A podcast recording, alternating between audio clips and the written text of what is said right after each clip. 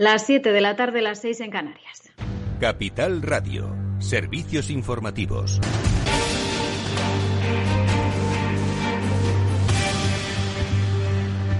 ¿Qué tal? Muy buenas tardes. El presidente del Gobierno, Pedro Sánchez, ha presumido hoy de gobierno feminista tras anunciar esos cambios eh, que ha realizado en su gabinete motivados por la salida del vicepresidente segundo de Pablo Iglesias. España se convierte en el sexto país del mundo con mayor proporción de mujeres en el Consejo de Ministras y de Ministros. Y somos también el cuarto entre los países de la Unión Europea. Somos un gobierno feminista que aboga por la igualdad real y efectiva entre hombres y mujeres y lo vamos a seguir siendo. Feminista porque ponemos al frente de este gobierno a liderazgos feministas. Y feminista porque nuestra acción de gobierno se basa en aplicar la perspectiva de género, pues así lo ha anunciado Pedro Sánchez esta misma tarde con el ascenso de Yolanda Díaz, la ministra de Trabajo, a vicepresidenta tercera. Ya son cuatro las vicepresidentas eh, en el Ejecutivo. Suma además una mujer más como ministra al nombrar a Ione Belarra, eh, ministra de Derechos Sociales y Agenda 2030. Sánchez ha destacado que si el gobierno hasta ahora era paritario, ahora cuenta con un mayor número de mujeres. Sánchez, por cierto, que también ha mostrado su confianza en que el gobierno de coalición, según ha dicho, cumpla con toda la legislatura.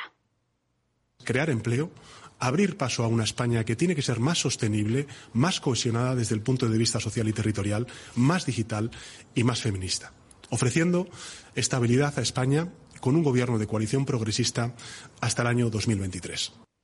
Bueno, Iglesias se ha despedido hoy con una última medida. El Consejo de Ministros ha aprobado este martes una partida de 238 millones de euros que se va a repartir entre las comunidades autónomas para financiar la asistencia a la dependencia. Última medida que va a aprobar la Vicepresidencia de Derechos Sociales eh, en su último día en el gobierno de Pablo Iglesias. Las comunidades más beneficiadas por el reparto de esos fondos son Andalucía, Cataluña y la comunidad de Madrid. Pablo Iglesias, eh, por cierto, que no ha participado hoy en la rueda posterior al Consejo de Ministros, eh, tampoco ha hablado con los medios, se ha despedido a través de las redes sociales. Y en el plano económico, el Centro de Análisis de Funcas ha hecho una comparativa entre los países eh, del euro que han aprobado ayudas directas por la pandemia y la conclusión es que España llega más tarde y destina menos dinero a estas ayudas que otras economías de la eurozona. Javier Luengo.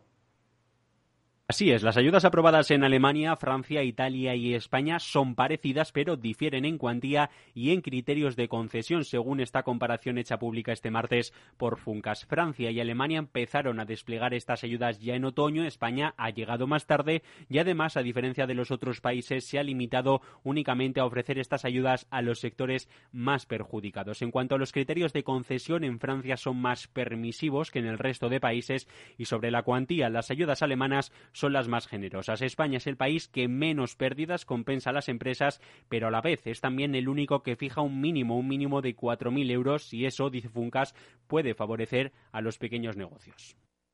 Y miramos eh, a la vacuna de AstraZeneca, porque Berlín y Múnich en Alemania han suspendido la vacunación contra el coronavirus eh, con esas dosis eh, de AstraZeneca para los menores de 60 años, mientras este martes por la tarde se reúnen las autoridades sanitarias con el Ministerio de Sanidad del país para abordar esta cuestión. Es una medida de precaución ante los casos de trombosis venosa cerebral y otros problemas de coagulación detectados eh, en el país. Eh, mientras en la Comunidad de Madrid se ha empezado a vacunar este martes frente al coronavirus a la población general de 60 a 65 años, eh, precisamente con las dosis de AstraZeneca. La semana que viene comenzará a vacunarse a personas de 77, 78 y 79 años con las dosis de Pfizer. Lo ha dicho hoy el consejero de Sanidad de Madrid, Enrique Ruiz Escudero, durante una visita al punto de vacunación que han instalado en el Wanda Metropolitano. Es donde se recoge desde hoy esa vacunación a esa población general de 60 a 65 años, edad máxima autorizada por ahora en nuestro país para esa vacuna de AstraZeneca. Y miramos a los últimos datos de coronavirus, casi 5.000 positivos. Hoy la incidencia muestra un ligero descenso hasta 146 casos desde los 149 que se registraban ayer. Hasta aquí este boletín informativo. Se quedan ahora con After Work de la mano de Eduardo Castillo en Capital Radio.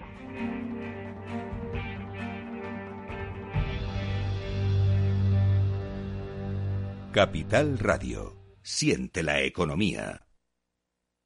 ¿Te sientes atraído por invertir pero no sabes con quién hacerlo ni cómo hacerlo? XTB, el broker líder en el mercado europeo, pone a tu disposición la mejor oferta del mercado, acciones y ETF sin comisiones, hasta 100.000 euros mensuales. Infórmate en xtb.es y abre tu cuenta 100% online en solo 15 minutos. Riesgo 6 de 6. Este número es indicativo del riesgo del producto, siendo uno indicativo del menor riesgo y 6 del mayor riesgo.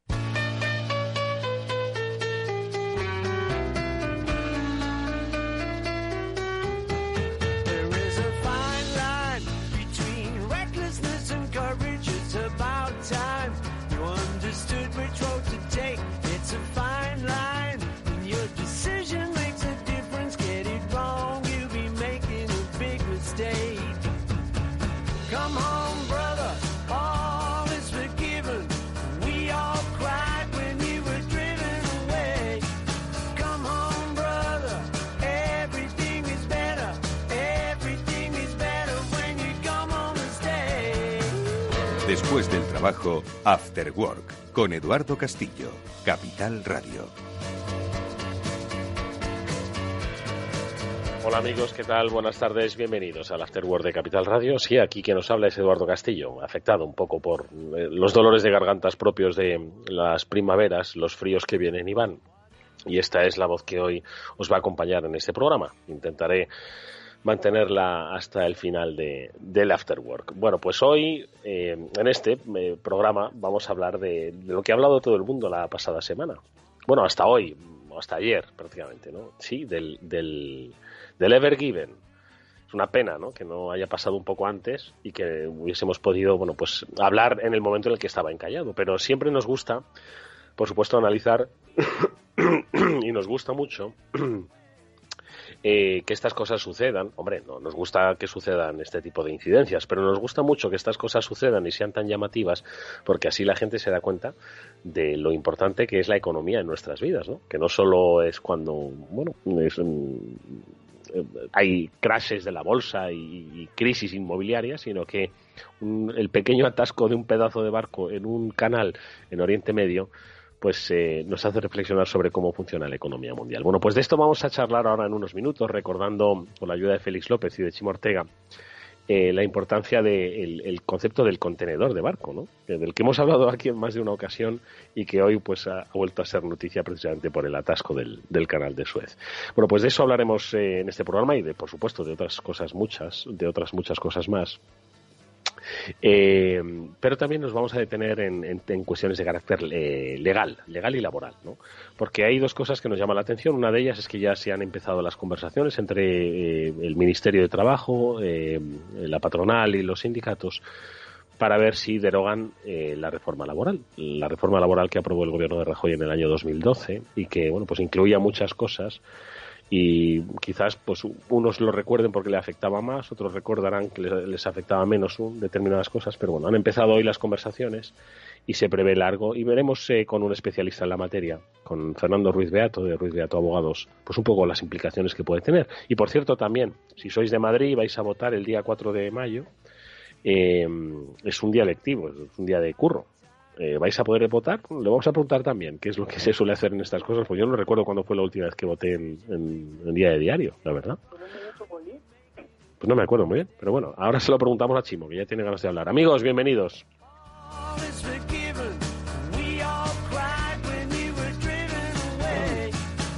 A ver, Chimo Ortega, buenas tardes.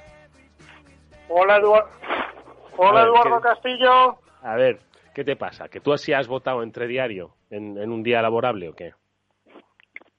Yo creo que sí, que alguna me ha tocado. Yo no, me acuerdo, la verdad. ¿Sí?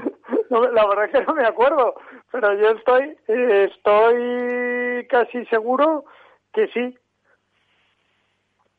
Yo fíjate que, que algún día de diario me ha tocado votar. Yo recuerdo eso, sí, sí, seguro, porque cuando era joven se votó, algunas veces se votó en, en días de diario y porque yo recuerdo eso de la media jornada para votar, ¿te acuerdas? Las horas esas libres para votar, yo recuerdo aquello. O sea, que estoy seguro que sí que he votado a diario. Vamos a ver, aquí en este programa hay quienes han votado la Constitución, hay quienes han votado la entrada en la OTAN y hay quienes hemos votado otras cosas. No, debe, no debes insistir en esas cosas porque eh, eso marca muy claro la edad que tenemos, Eduardo Castillo. Y Félix jovenzuelos ya no somos. Félix, ¿qué tal? Buenas tardes. ¿Qué hay? Muy buenas tardes, Eduardo. Votaste la Constitución, ¿no, Félix? Eh, yo creo que no. No me digas. No sé si estaba yo fuera. Estaba yo fuera en Ah, Inglaterra. estabas ahí o- en, en- ah, en Inglaterra. Ahora estabas en Nigeria, Sí, pensaba. Y luego estuve muchos años por África. Así que yo siempre he recordado votando en el mismo colegio electoral, que como es un colegio, y yo creo que ha sido siempre en domingo lo que yo he votado. Pero yo soy, digamos, un votante tardío. Claro, pero claro, por sí. esa circunstancia, porque estabas fuera, claro, claro. Sí, yo empecé a votar en los años 90. Fíjate. Que no, que es que Félix es muy joven, Eduardo. No creas tú que es cuestión de ser tardío. Bueno, de, de votaciones en martes hablaremos luego con, con nuestro amigo Fernando Ruiz Beato. Pero antes, a ver, del Evergiven, que digo que qué pena Fíjate, que, en martes, como nuestro programa que- es maravilloso. que ya... Sí, exactamente, exactamente. Igual, bueno, ¿a qué hora cierran los colegios? A las 8, ¿no? Y nosotros acabamos A a, las las 8. 8. Madre mía. Bueno, pues de, Nos de tienes los que dar derechos... media jornada libre para se poder están ahora se están planteando se están planteando si, si conceder la jornada libre no si dar ese día festivo pues para votar. Por lo pronto los colegios ya han sido han sido suspendidos no obviamente porque además si se tienen que utilizar los colegios para votar pues entiendo que no van a estar los chiquillos por allí danzando no pero bueno insisto que luego lo comentaremos con nuestro invitado. Quiero hablar del barco quiero hablar del barco vale el barco que no sé si me habéis escuchado al principio tienen que pasar este tipo de cosas para que la gente pues se dé cuenta de que el, de- decían madre mía el tráfico marítimo y, y la gente compartía en Twitter pues un montón de, de, imágenes no de gráficas no por satélite pues que ven el tráfico marítimo que hay madre mía no y, la gente cómo se piensa que se hace el comercio no entonces me ha llamado mucho la atención y me alegro no que esto nos haya refrescado pues la fragilidad de nuestro mundo y también la importancia no de las rutas el mundo del contenedor. Yo por otro lado feliz no querría verme en la, en la piel a del capitán vale me ha recordado al capitán este del, Costa Concordia cómo se llamaba el eh, Po- Pochettino no cómo era eh, ah, no me acuerdo Sí, el italiano aquel. ¿no? el italiano este del pelo Es acuerdo inevitable. Sí, Vale, pues, pues sí, inevitablemente me acordado que del capitán, ¿eh? del Ever Given y de la aseguradora, macho. Y de la aseguradora. Porque, ¿qué te ha parecido a ti, Félix? Tú que eres un experto en comercio internacional, tú que te conoces el mundo del contenedor ¿eh? Eh, como la base del, del comercio del comercio entre naciones, ¿qué te pareció esta historia? Eh, surreal, cuanto menos, ¿eh? Sí, ha sido una historia surreal y realmente un drama. Yo todavía estoy siguiendo pensando que si ese barco lo van a dejar salir del canal, porque porque bueno, el tema de, de, cómo van a tener que pagar indemnizaciones, ¿no? Y entonces, si se va, pues normalmente los barcos son lugares de que los jueces enseguida te los trincan. ¿No? Por ahí. Entonces estaba yo tratando de ver qué puede ocurrir. Ojalá no, ¿no? Y todo sea bien y porque claro, aquí hay un- unas derivaciones legales de lo más pintorescas, ¿no? De lo que pueda ocurrir, ¿no? Ya la compañía dijo que era un golpe de viento, que había mandado el barco a la derecha y se había allí, digamos, eh, entroncado en y fíjate que la proa se ha levantado un metro sobre la popa, o sea que se- metió dentro, dentro, dentro, dentro, Sí, mucho, ¿no? sí. Y entonces eh, el director del puerto ha venido a decir que no, que no solo es el viento, no, que han debido ocurrir otras cosas. Claro, ya estaba preparando el tema legal, porque el tema del viento en el canal de Suez siempre ha sido un problema. Es un problema muy gordo para todos los barcos. Cuando hay viento, aquello es muy complicado, y todo el mundo lo sabe.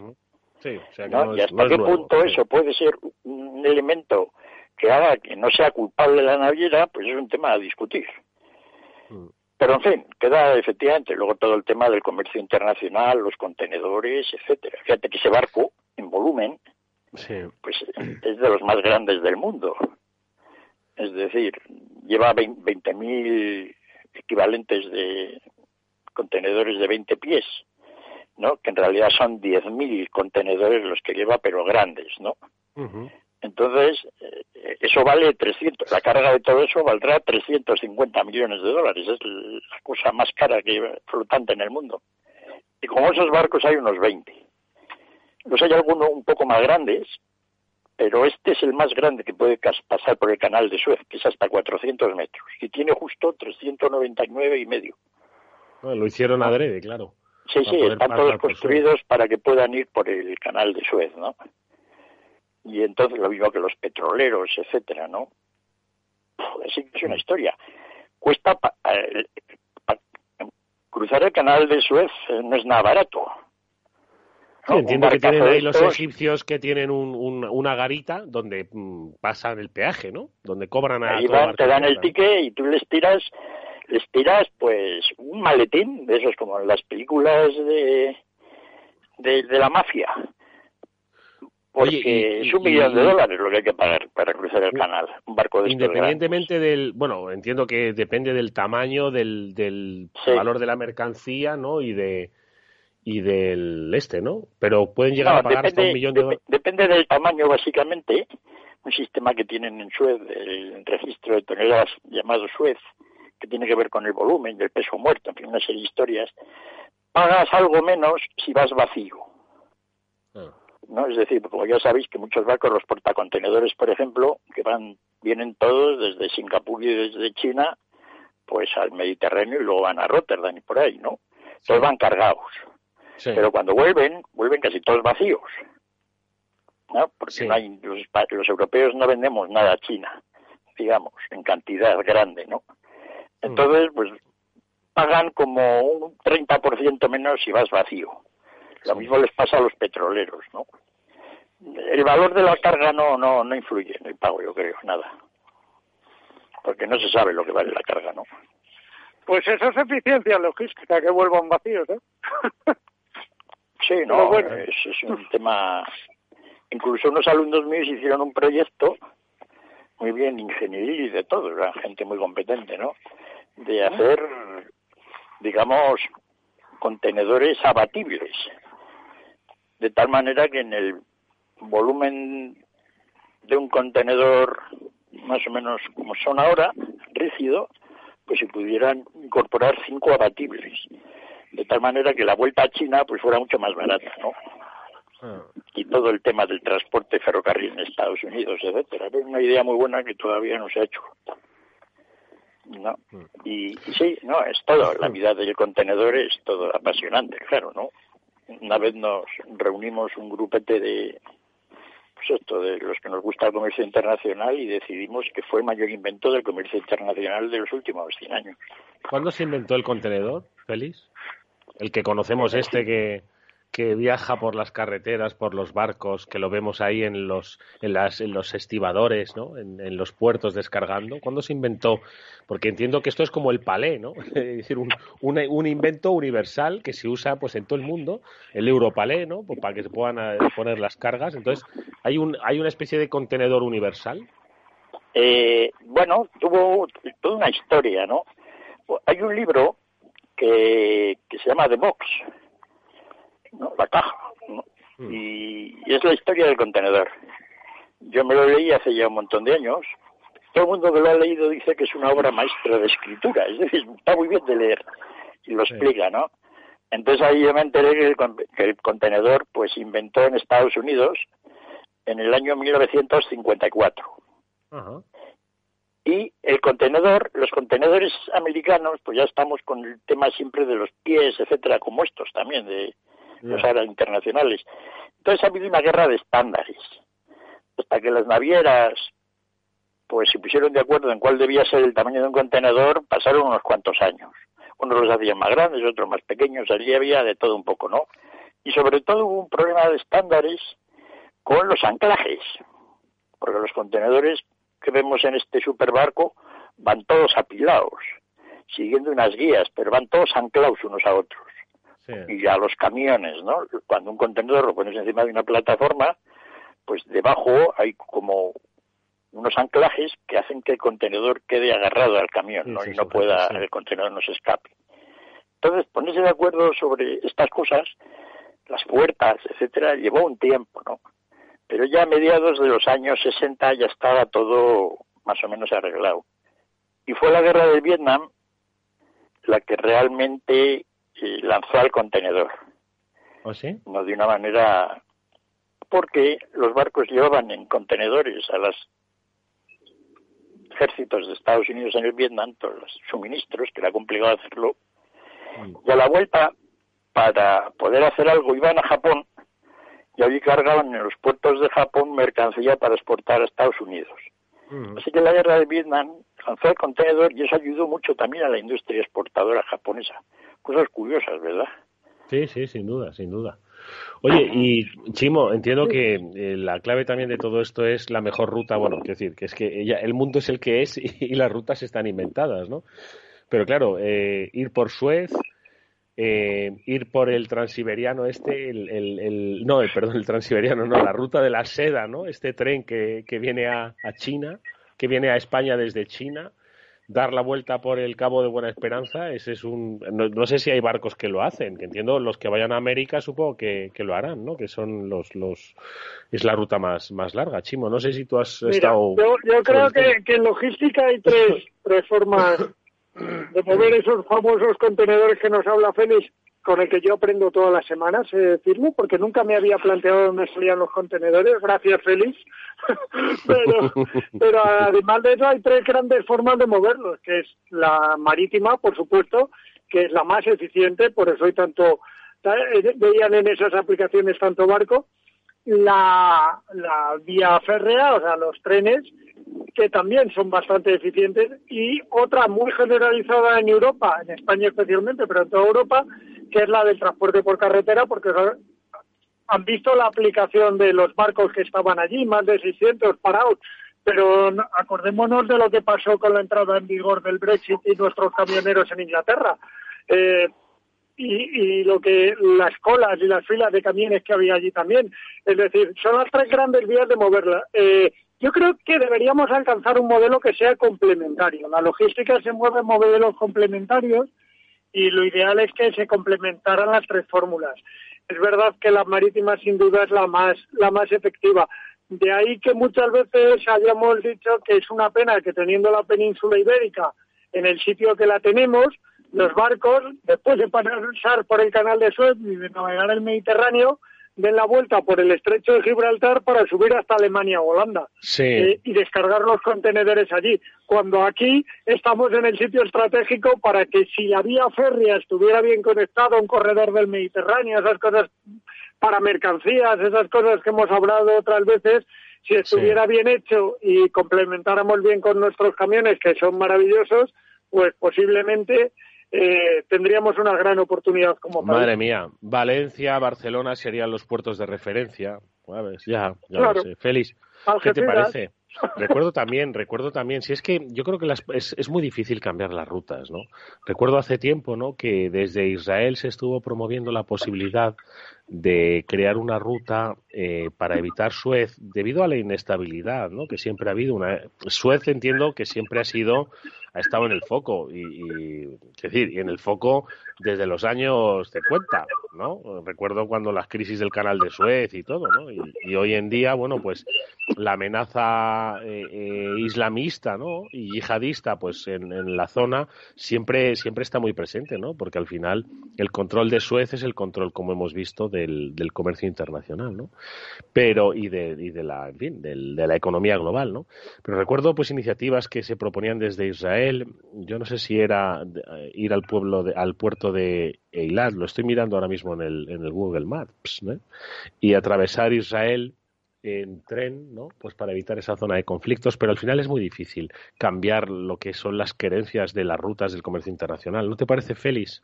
A, pesar lo que dice Chimo, que tiene su lógica. el, problema, el, problema, el problema de muchos Israel es cuando tengas que mover cargas. Es decir, si tienes que mover carga de un barco a un tren y volverla a montar en otro barco ya se acabó, ya no funciona, ¿no? Porque el barco es muy barato mientras anda. Es decir, eh, fijaros que cruzar el canal de Suez, un barco que venga desde China y que vaya por el canal de Suez a Rotterdam, es más caro que si va por, por Sudáfrica, no por el sur de, de África. Es más caro porque tiene que pagar el canal, que cobran un montón. El gobierno de, de, de, Egipto se lleva todos los días, yo calculo, entre 25 y 30 millones de dólares de, al día, ¿eh? De pagos de, sí, de peaje. De peaje, ¿no? Así que estos días que no que lo ha cobrado, pues menos mal que lo cobrará todo de repente, ¿no? Porque se han ido ahí poniendo en cola. Pero entonces, el barco andando es muy barato. Lo único que ocurre es que, claro, cuando da la vuelta por, por el sur de África, pues eh, venir desde Singapur, digamos ya como lugar allí, que donde vienen todos los barcos de, de Extremo Oriente, que pasan por allí, por Singapur y por el estrecho de Malaca, pues vienen todos para, para, para Suez. Es que si vas por el sur de África, tardas aproximadamente ocho o nueve días más. entonces el problema es el coste de oportunidad. ¿No? Es decir, hasta qué punto, no solo las navieras, sino los de los clientes, etcétera, y de eso es aprovechar el canal de Suez, ¿no? Pues si no, no podrían cobrar ese dinero. No, efectivamente, no. Hombre, ya ahora, y eso fue una de las grandes buenas cosas del contenedor, lo que ha dicho Chimo, pues ya está bastante logrado. Esto de que, digamos, el tren, el ferrocarril, bueno, el tren, los camiones y el barco ¿no? algo así como transporte combinado, un conjunto lo podemos denominar, ¿no? pues ya, ya se ha avanzado mucho y que el contenedor haya servido para unir todo eso ha sido un poco la clave del éxito del contenedor, ¿no? porque es un inventor genial. ¿no? Entonces, bueno, se ha mejorado mucho, todo el mundo está pensando cómo mejorar eso, pero ya ya las ventajas, mm, desde hace muchos años no estamos viendo grandes ventajas, digamos, en la disminución de costes del transporte marítimo. El último ejercicio, pues han sido estos supercontenedores, barcos portacontenedores, ¿no? Porque efectivamente es más barato por, por, por contenedor hacer un barcazo de estos y luego es más barato, digamos, el transporte. Lo que pasa es que luego está el problema de los puertos, ¿no? La mayor parte de los puertos no puede entrar un barco de estos. ¿No? Y, ya la ventaja no es muy grande. Así que la gente seguirá pensando qué hacer, ¿no? Pero las ideas del tren, efectivamente, pero es que el tren, para la misma distancia que un barco, todavía sigue siendo algo caro, ¿no? Mucho más barato que el camión, pero todavía no puede competir. Entonces yo no he visto, yo no sé si habría es decir, si el contenedor tiene que llegar a Rotterdam, bajarlo en Barcelona o Marsella no es rentable. Pero una de las cosas buenas que tiene eso es que en Rotterdam, si el contenedor lo bajas, también lo tienes que mover en tren. Y si viene un poco hacia el sur de Francia o al centro de Alemania, entonces ya desde Barcelona o, digamos, Marsella, se puede ser competitivo, ¿no? Y desde Marsella hay mucho tráfico de esto, ¿no? Y, bueno, pues del Adriático también, en la zona de Venecia, en la zona de, de, allí, pues para el centro de Europa. No, muy interesante todo la gente que, que, que nos da, de, nos alimenta y nos trae las mercancías y que, bueno, pues, pues están allí en el barco trabajando. Y una, y una última cosa, Chimo, ¿tú recuerdas eh, todo el jaleo que hubo, ¿no? Con respecto a la ampliación del canal de Panamá, ¿no? Y la presencia española, si no me equivoco, era SACIR, ¿no? Quien se encargó eh, de la de la, adjudicataria, ¿no? De la ampliación del canal de Panamá, con los costes, los sobrecostes, etcétera, etcétera. Ese obrón, ¿no? Que se hizo. Y me pregunto yo si el, si Suez, la verdad es que lo desconozco, ¿eh? No sé si ha, ha sufrido algún tipo de actualización, mejora, pues que de alguna forma, bueno, pues el comercio internacional ha, crecido, ¿no? Y se ha multiplicado. Tú lo has dicho, ¿no? Había 600 o 400, de 400 a 600 barcos esperando. Entonces, no sé si eh, se, se, ha llegado a ampliar o si lo sabéis, Chimo, Félix, si se ha hecho alguna modificación, entiendo que sí, ¿no? Pero vamos, que no sé si, si hay actualización del canal para darle mayor operatividad. Sí, bueno, eh, Chimo. Sí, Félix, Félix. No, sí, el canal lo han ampliado varias veces, ¿no? El interés más grande del canal de Panamá, esto, perdona, de, de Suez, siempre ha sido el ampliarlo en profundidad. Es decir, ahora creo que pues pueden pasar barcos de hasta 20 metros de calado y el canal pues tiene por la parte digamos de menos profundidad como 22 23 metros de tal manera que puedan entrar barcos cada vez más grandes con petróleo, estos portacontenedores que antes no podían entrar, porque tienen calados de 18 o 19 metros. Esa ha sido un poco la idea. Y luego la parte de que los para que mm, como como los como de momento no es de ida y vuelta, es decir, no es lo suficientemente ancho para que en muchas zonas los barcos vayan en las dos direcciones, pues hay un sistema de convoyes. Y han tratado de abrir zonas donde un grupo de convoyes pueda, digamos, aparcar mientras pasa otro, es decir, mejorar toda esa flexibilidad. Y ahora, ahora están trabajando en el canal de Suez, siempre están trabajando, pero ahora hay una inversión grande en que algunas zonas pues las puedan hacer de dos direcciones.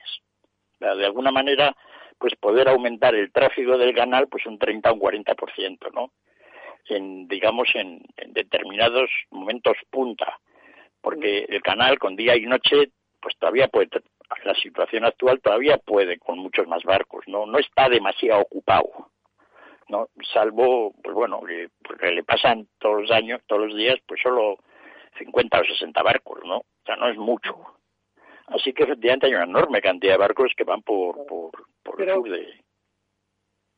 Es importante estos datos que dan dando Félix y que sí, siempre están en obras. Yo creo que no han dejado de hacer obras desde que se inauguró. Es importante que tengamos en cuenta una cosa, porque hablamos del canal de Suez y parece que es un canalillo. ¿sabes? Un sitio por donde pasan barcos, y más ahora que se ha quedado uno cruzado y se ha...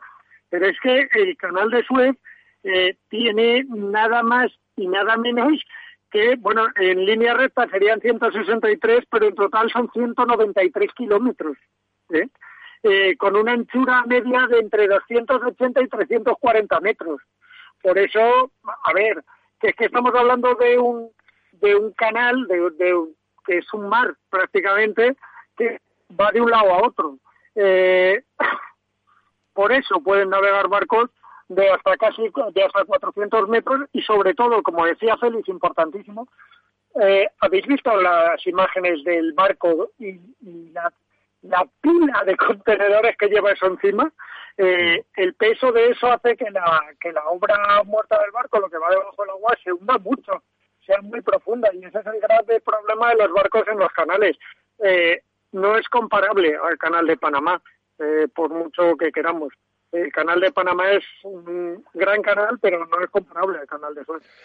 Bueno, dejadme que haga una pequeña pausa. Vamos a seguir hablando de esta y otras cosas y sobre todo de, de eso, de si qué vais a hacer el día 4 para votar, ¿vale? Pero vamos a hacer antes una brevísima pausa y le preguntamos a nuestro experto. After Work con Eduardo Castillo. Y atención los oyentes, una noticia de alcance para los inversores. XTB elimina las comisiones. Ahora con XTB puedes comprar y vender acciones y ETFs con cero comisiones. Lo has oído bien, cero comisiones hasta 100.000 euros al mes. Entra en xtb.es y abre tu cuenta en menos de 15 minutos. El proceso es 100% online y vas a poder comprar o vender cualquier acción por cero comisiones en xtb.es.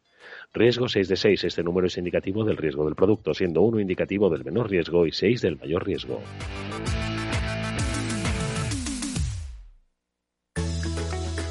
Día Mundial de la Salud en Capital Radio. El 6 y 7 de abril celebramos en directo el Día Mundial de la Salud. Un año de pandemia, un año de COVID-19. Todos los sectores y profesionales de nuestra salud y sanidad en directo. Más de seis horas de radio y comunicación de salud con personas y empresas. Martes 6 de abril desde las 10 de la mañana y miércoles 7 desde las 3 de la tarde con más de 40 invitados. COVID-19, un año de gestión de crisis. Día Mundial de la Salud, especial Valor Salud en Capital Radio con Francisco García Cabello. Eduardo Castillo en Capital Radio, After Work.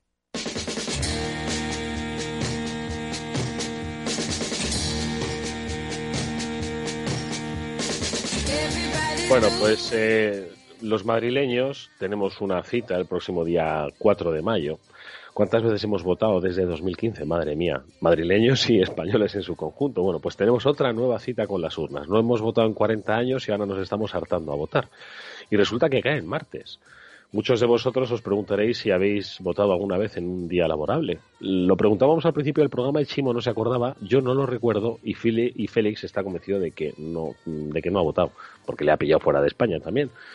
Pero nuestro invitado ha votado fuera. Y por cierto, ¿podemos eh, dejar de ir a trabajar para ir a votar? ¿Cómo funciona esto? Se lo vamos a preguntar a un experto. Fernando Ruiz Beato es socio de Ruiz Beato Abogados. Fernando, ¿qué tal? Buenas tardes. Buenas tardes, ¿cómo estamos? Oye, ¿tú recuerdas haber votado entre semana o no? Porque yo, la verdad es que, la verdad que hemos comentado que ninguno nos acordábamos y parece ser. Yo no me acuerdo, pero sí es cierto que ha habido, si no me equivoco, dos ocasiones anteriores donde sí se tuvo que votar en un día laborable. Incluso me parece que unas elecciones catalanas me parece que fueron en día laborable. Hmm. Y de todas formas, lo que estábamos diciendo, Fernando, es que bueno, pues ya se, se han anulado los colegios de ese día, ¿no? Los, los niños no tendrán que ir a clase, pero hay una solicitud de que ya empieza a ser un poco más fuerte de que si ese día se hace festivo, bueno, pues precisamente para facilitar la eh, posibilidad de, de, que la gente bueno pues pueda ir a votar tranquilamente. Eh, eh, ¿Qué es lo que podemos hacer? O sea, ¿cómo debemos confrontar este día si, si, finalmente es un día laborable? Yo entiendo que no es necesario que se declare ese día como festivo, por tanto que existe una regulación que concede un permiso retribuido de hasta cuatro horas a los trabajadores, dependiendo de la jornada que tengan, para ejercer su derecho a voto. Por tanto, eh, se puede compatibilizar perfectamente el ejercicio de acudir a las urnas con eh, ese día eh, desempeñar su puesto de trabajo. Mm. y entonces, ¿qué podemos hacer? ¿Podemos hacer una solicitud o un poco qué es lo que nos sugieres? No, no hace falta hacer una solicitud, es un permiso retribuido que si bien es cierto que el empresario dentro de la jornada laboral del trabajador puede, eh, digamos, distribuir o organizar el periodo en el que se le concede esas cuatro horas al trabajador para ejercer su, su, derecho a votar y, es un permiso que eh, no supone ninguna merma económica para los trabajadores. O sea, y son cuatro horas, o sea que en realidad esto lo que va a implicar... Horas si, si el trabajador está en jornada completa, si es un trabajador que tiene otra jornada, pues es la parte proporcional. Luego, hombre, también habrá que diferenciar si a uno le corresponde ser presidente de la mesa o vocal, en cuyo caso, además del permiso retribuido, tendrán eh, un descanso de cinco horas de su jornada laboral el día inmediatamente posterior. Si ¿Ah, uno acude como apoderado, únicamente tiene permiso retribuido. Lo que pasa es que hay una cosa que, la, que, que va a ser un poco problemática y caótica, ¿no? Y es que eh, lo mismo que el trabajador tiene derecho a acudir a votar y tiene ese plazo de cuatro horas, eh, el empresario puede solicitar un justificante al trabajador de haber ejercido ese derecho a voto. Por tanto, nos vamos a encontrar como los, los, los presidentes de la mesa eh, van a estar al mismo tiempo que cada uno de los ciudadanos ejerce su voto entregando un justificante de dicho acto. Madre mía, eso se me antoja un poco, un poco complicado todo, ¿no? Y además cuando de repente, no sé si cuáles serán las medidas, obviamente, de seguridad que tengamos, pero mm, en las últimas elecciones que se han producido en España, que si no me equivoco fueron las catalanas, eh, pues muchos miembros de las mesas electorales iban ataviados con trajes EPIs, ¿no? Bueno, pues por medidas de, prevención, ¿no? De la COVID y ya solo por la circunstancia de ser en festivo, de tener los niños en casa, de pedir un permiso retribuido, de pedir un justificante como cuando vas al médico y volver al trabajo, se me antoja, Fernando, un poco complicado la, gestión del, trabajo ese, día 4 de mayo, ¿eh? Bueno, yo creo que con todo el año que llevamos sin duda hemos tenido cosas muchísimo más complicadas. Esto nos parecerá una anécdota comparado con otras cuestiones que hemos vivido y estamos viviendo, ¿no? No sé, en cualquier caso, bueno, pues eh, quizás, no sé yo si, si al final eh, eso lo contempla un poco la ley, el hecho de, de incorporar un, un día festivo al, al calendario cuando no estaba previsto, porque al final eh, Fernando, ¿esto cómo funciona? Cada vez que comienza un año nuevo, pues se da el calendario laboral, ¿no? Un calendario que es, bueno, pues... Hay, eh, hay, un, calendario laboral que fija unos, unos días festivos que dependen de cada comunidad autónoma y luego del municipio en el que se preste eh, servicios. Realmente no está previsto, pero mm, se va a dar también la paradoja que me imagino que mucha gente, dado precisamente que, como bien indicabas, los colegios eh, se han declarado el día como no lectivo, que muchos padres se vean en la obligación de incluso pedir un día de vacaciones, no solo para ir a votar, sino para poder cuidar a sus hijos ese día, ¿no? Mm.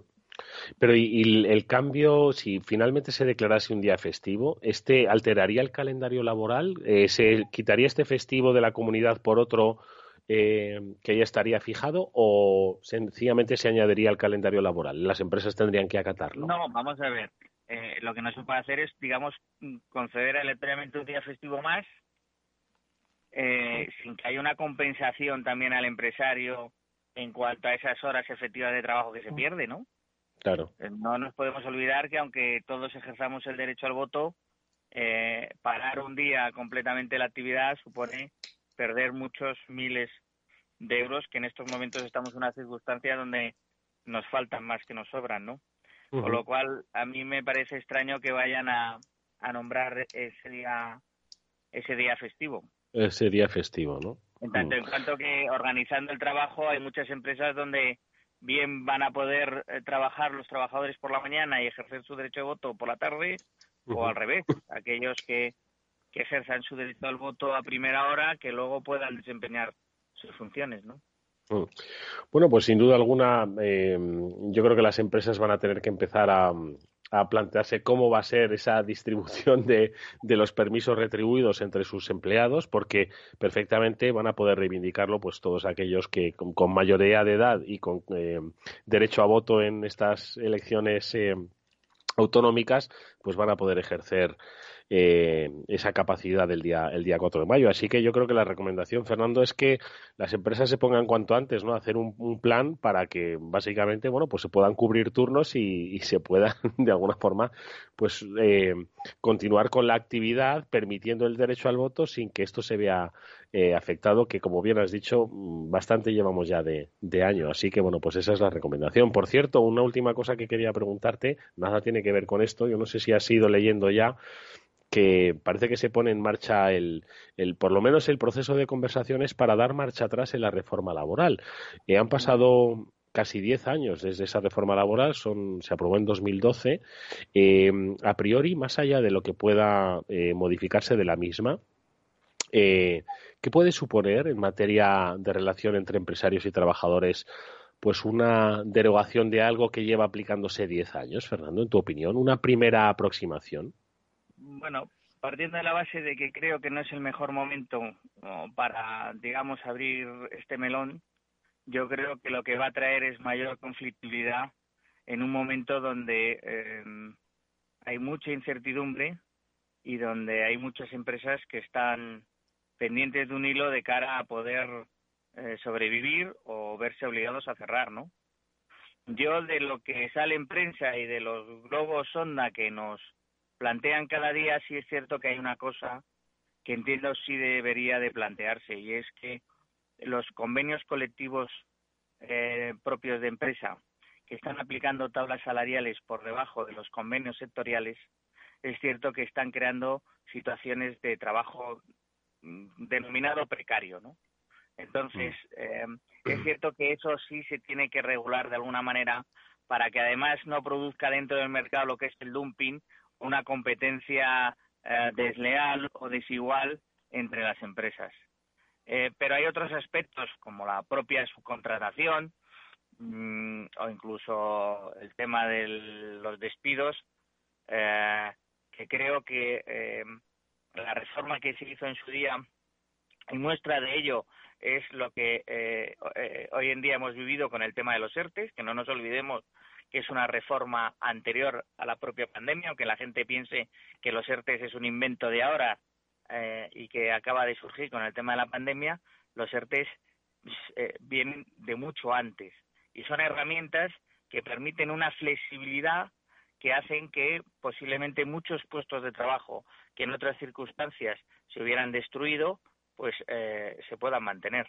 Por tanto, tenemos que pensar eh, qué legislación laboral es la adecuada para crear empleo y, no aquella que al final asfixia a los empresarios y lo que hace es que no se contrate a trabajadores por el coste que yo pueda suponer. Mm.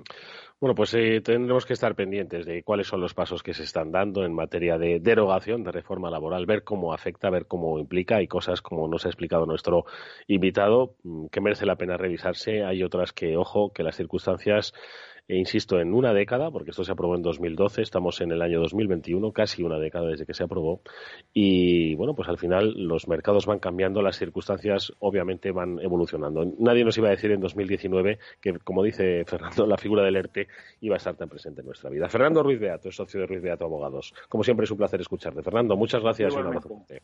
Muchas gracias, un abrazo fuerte.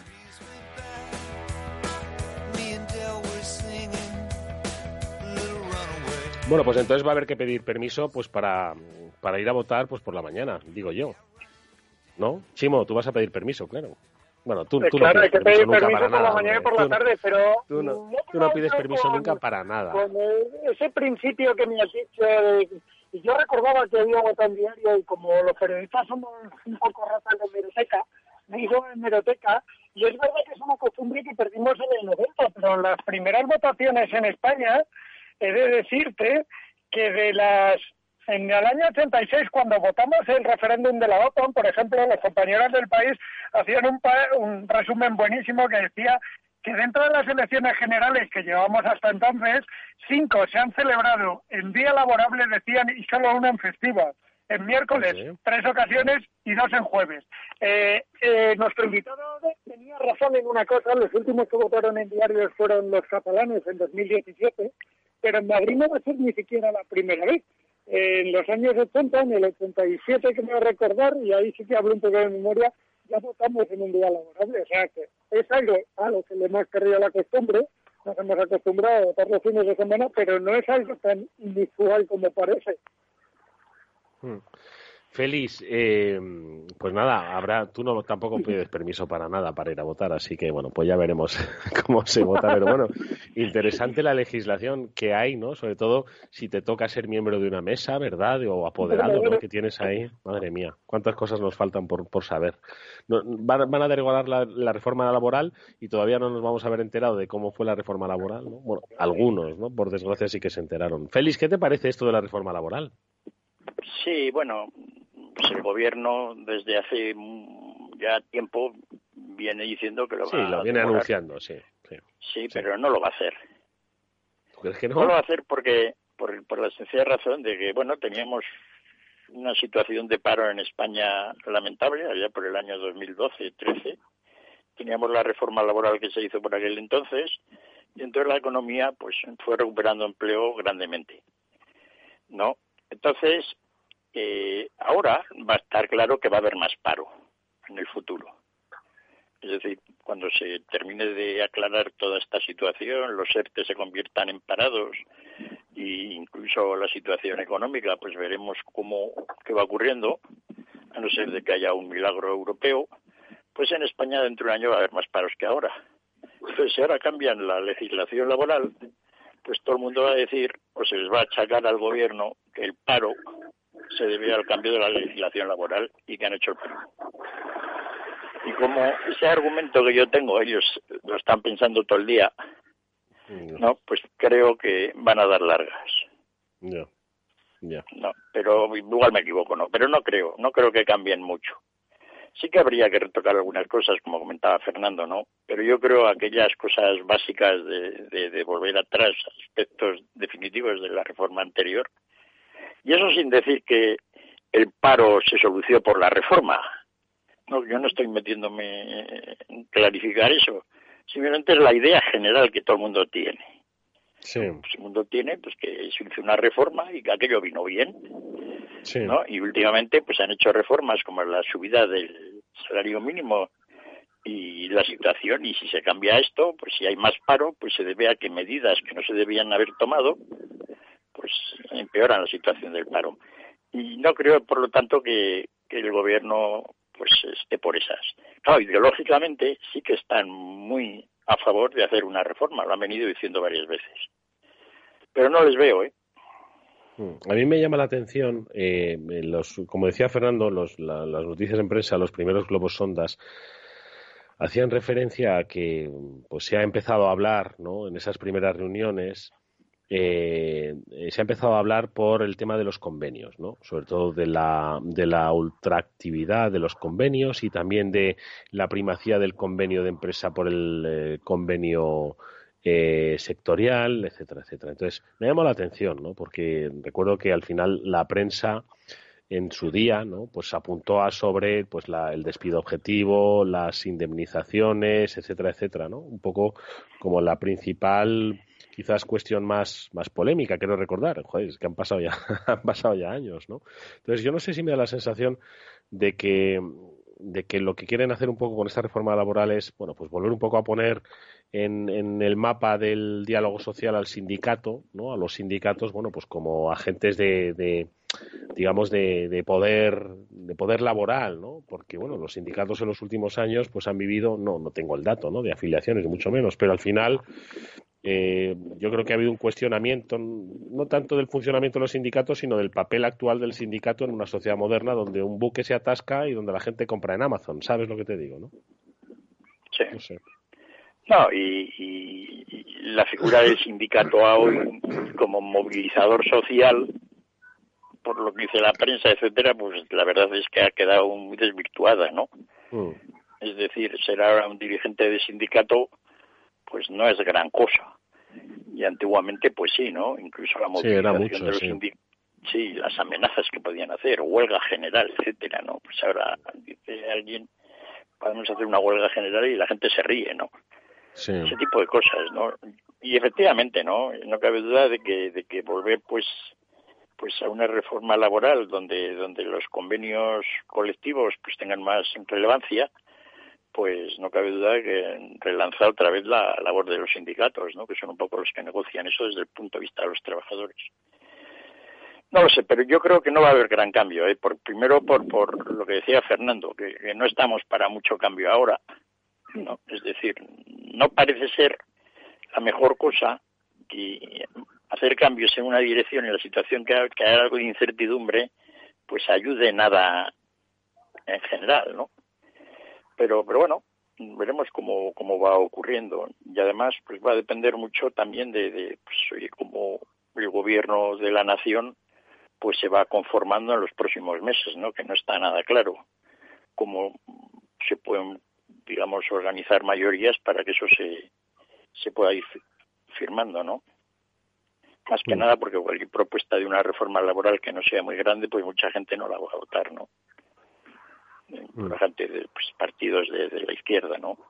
Así que no creo que no creo que, vamos a ir a hablar de ello, pero no es una situación que no sé si va a ser tan clara como el tema de los alquileres, que también es el otro tema que siempre está dando ahí vueltas, que aquí lo hemos comentado mucho, ¿no? Pues siempre se está hablando del tema de si realmente vamos a modificar los alquileres o no. Pero no creo que tampoco se haga, ¿no? A la hora de... Pero bueno. Eh, Chimo, que no... No, no, le, no, que le quería preguntar a Chimo si en el sector hay un poco de temor a una, a una reforma laboral, o sea, perdón, a una reforma de la reforma laboral.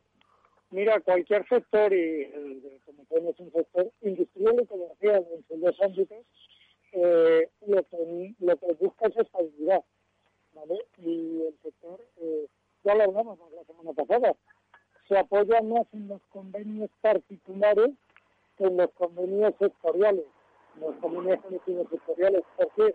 Pues porque curiosamente en la industria de comisión el entendimiento entre sindicatos y patronales es que hay anuncios como todos que llevamos desde hace un mes recibiendo.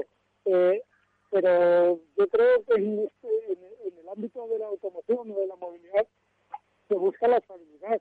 Y están, mis empresas, de creo, las empresas con las que yo hablo, creo que están convencidas de que la reforma laboral ha funcionado, ha funcionado bien y no es el momento de entrar a tocarla, sin duda. Hmm. Bueno, pues eh, insistimos, habrá que estar un poco, un poco pendiente de, de cuáles son los siguientes pasos, porque, bueno, efectivamente hay una situación pues complicada, sin lugar a dudas, ¿no? Donde la resolución, ¿no? De muchos de los ERTES, bueno, pues están eh, pendientes, ¿no? de, qué es lo que va a ocurrir un poco con todo esto. Por cierto, que acabo de leer, es un pequeño apunte, y como estaba pendiente todo de, de, de, la, de la campaña de vacunación, leía a nuestro compañero José Antonio González que retuiteaba una, una, una noticia del Confidencial eh, sobre la vacuna de AstraZeneca que pues al parecer decía el confidencial que AstraZeneca ha cambiado de nombre y que ahora se va a llamar Vaxzebria o algo así sí Baxebria. Yo no sé si es una especie de lavado de cara. ¿Qué os parece? Baxebria. Es complicado. En fin, yo no sé qué es más peligroso. Si tratar de pronunciar el nombre o meterse la de AstraZeneca en vena. En fin, bueno, ahí tenéis la información, lo cuenta el confidencial y no deja de ser por lo menos llamativo. Amigos, que nos, nos vamos a ir despidiendo. Félix, que que nada, que muchas gracias, que paséis una buena Semana Santa. Ya dos años sin Semana Santa, ¿eh? Es curioso cómo están cambiando las cosas, ¿eh, Feliz? Digo sin... Sí, no, tremendo, ya no nos ponemos el capuchón y vamos con el por ahí, no, no, no, Yo la verdad es que lo lamento mucho por la gente que le... pues que tiene mucha... pues mucha... Devoción. Sí, mucha devoción. Gracias, Chimo. No me salía la palabra, ¿no? Mucha devoción y que además, bueno, pues es algo que viven espiritualmente y otros festivamente, ojo, que hay de todo. Y yo pues lo siento mucho porque además también es una fuente de ingresos muy importante ¿no? para las comunidades y esto dos años sin esto. es, un genial espectáculo, ¿no? Todo ello. Es decir, ya desde el punto de vista de, lo que montamos en España con las profesiones y la Semana Santa, es todo esto es un espectáculo, en fin. Bueno, poneos la mascarilla salvo si hacéis deporte al aire libre o, por supuesto, si fumáis, porque también eso no lo pone en la orden del BOE, pero al parecer, si fumas, te puedes quitar la mascarilla y echarle el humo al de al lado. Así que yo igual, como digo, igual me echo un cigarrillo de mentira porque no voy a volver a fumar, pero igual me echo un cigarrillo de mentira y así me la puedo quitar. Y así no me dicen nada, en fin. Esta última queja es de gratis. Chimo Ortega y Félix López, gracias amigos por haber estado en este After Work. Que tengáis una feliz eh, semana, que descanséis y a la próxima semana, a la vuelta, pues volvemos a hablar de cosas. Esperemos que no se atasque ningún otro barco. Seguiremos los pasos del Event Given, a ver si... Eh, ¿Qué es lo que va a pasar con... cuáles son los efectos de todo ello? ¿Os parece? Sí, a ver si no lo detienen.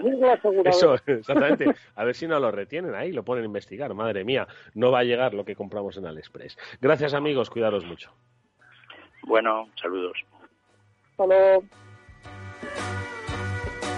bueno, pues nada, que nosotros nos vamos, eh, deseándoos que también descanséis igualmente estos días y volveremos con más After Work, pero ya será la semana que viene, eh, cuando vuelva eh, otra vez la normalidad a la programación de Capital Radio. Néstor Betancor gestiona técnicamente el programa, os habla Eduardo Castillo, que espera que para entonces ya haya recuperado pues esta voz menos lúgubre que le ha acompañado en el programa de hoy. Adiós amigos, sed felices.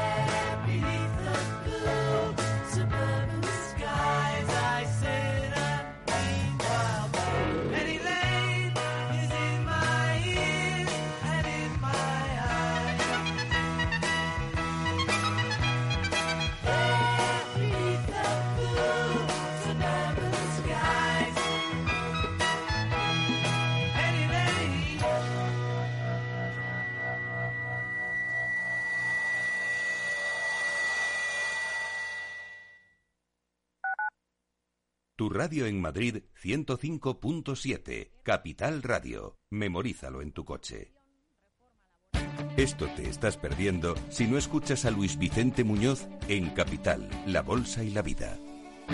David Cano, director general de AFI Inversiones Globales. Es buena noticia porque significa que está habiendo una reactivación económica, es buena noticia porque significa que la situación económica se está normalizando y también es buena noticia porque va a ser una de las formas de aliviar la elevada carga con la que acaban los estados esta, esta crisis. Ya lo sé, la malísima noticia es para el ahorrador que se va a enfrentar a un contexto donde la inflación se va a normalizar.